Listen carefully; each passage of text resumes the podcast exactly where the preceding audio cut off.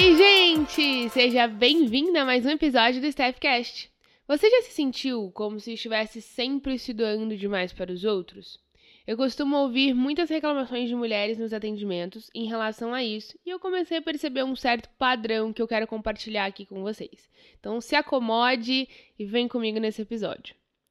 Quando uma pessoa tem autoestima baixa, ela acaba tendo uma carência muito grande por aceitação e o desejo de agradar a todos para ser amada. Só que não existe uma pessoa no mundo que não goste de ser agradada, de atenção. Isso é do ser humano, né? Mas o problema está quando isso acontece de maneira disfuncional. A necessidade humana de agradar é, na verdade, originada da necessidade de pertencimento. O pertencimento se faz presente desde a pré-história. Vou dar um exemplo.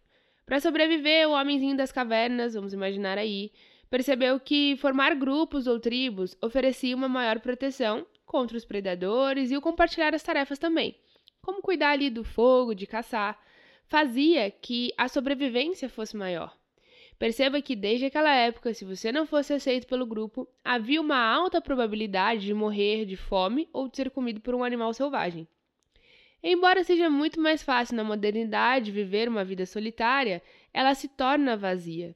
A maior parte das pessoas quer pertencer e formar grupos, ter relações duradouras e profundas.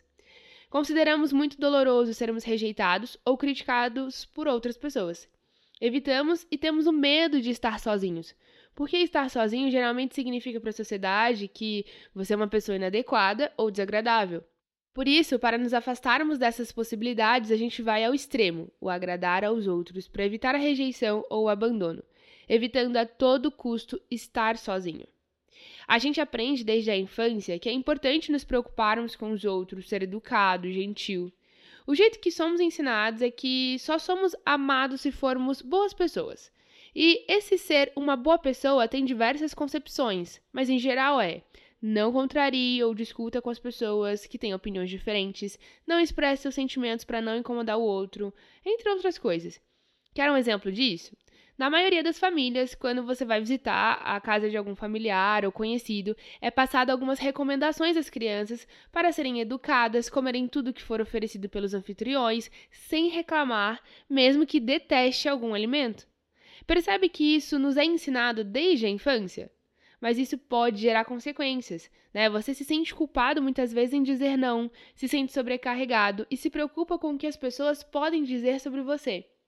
Você se identificou com algum desses sinais? Se sim, após esse episódio, eu te incentivo a ouvir o episódio 15, onde eu te ensino a colocar limite nas relações, e isso inclui dizer não. Nós somos seres relacionais e devemos pensar nas outras pessoas, nos preocuparmos com seus sentimentos e necessidades. No entanto, não devemos apenas nos preocupar com os outros e minimizar os nossos próprios sentimentos e necessidades. Você é tão importante como as outras pessoas. Não conseguimos nos manter bem sem cultivar formas que proporcionem nosso bem-estar. Por isso é tão importante nos conhecermos, termos consciência das nossas relações e as qualidades presentes nelas. Ter necessidades é algo normal dos seres humanos. Todo mundo tem necessidades. Você já deve ter ouvido falar sobre a pirâmide de Maslow, também conhecida como a teoria das necessidades humanas. Ela organiza de formas hierárquicas as necessidades humanas. Então, vai definir ali em cinco categorias: fisiológica, segurança, social, estima e realizações pessoais. Elas variam, obviamente, desses itens básicos aí de sobrevivência, até como a, a alimentos, água, roupa, sono, e para coisas mais complexas também, como as necessidades de pertencimento, de conexão, de afeto. Quando não reconhecemos nossas próprias necessidades, não nos movimentamos para satisfazê-las e as consequências, obviamente, vão surgir. Para trabalhar, uh, para superar essa problemática de agradar os outros, nós precisamos encontrar um equilíbrio entre agradar as pessoas e a nós mesmas. Por isso, se desafia a tolerar o desconforto de ser criticada.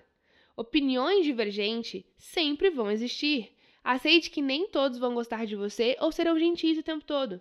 Compreenda que você não tem controle sobre todas as coisas e nem sobre as pessoas. Cultive relacionamentos com pessoas que aceitem quem você é. Busque viver de maneira autêntica. E para isso, é importante se conhecer e estar vivendo de acordo com os seus valores. Você sabe quais são os seus valores? Isso é um ponto muito importante. Mudança exige esforço. Por isso, se lembre que elas não acontecem de uma hora para outra e geralmente não são fáceis. Perceba se necessita de ajuda para efetivá-las. Por isso, caso queira, você também pode contar comigo se você sentir que precisa de uma ajuda qualificada para alcançar esses novos objetivos. Para melhorar a qualidade de vida, é necessário melhorar a qualidade dos pensamentos. E eu estou aqui para te auxiliar nesse processo. Então, se você gostou desse episódio, aproveita, já me segue aqui no Spotify e não esqueça de avaliar esse podcast, porque isso me ajuda a continuar produzindo conteúdo aqui para vocês, tá? Um super beijo e a gente se vê em breve. Até a próxima!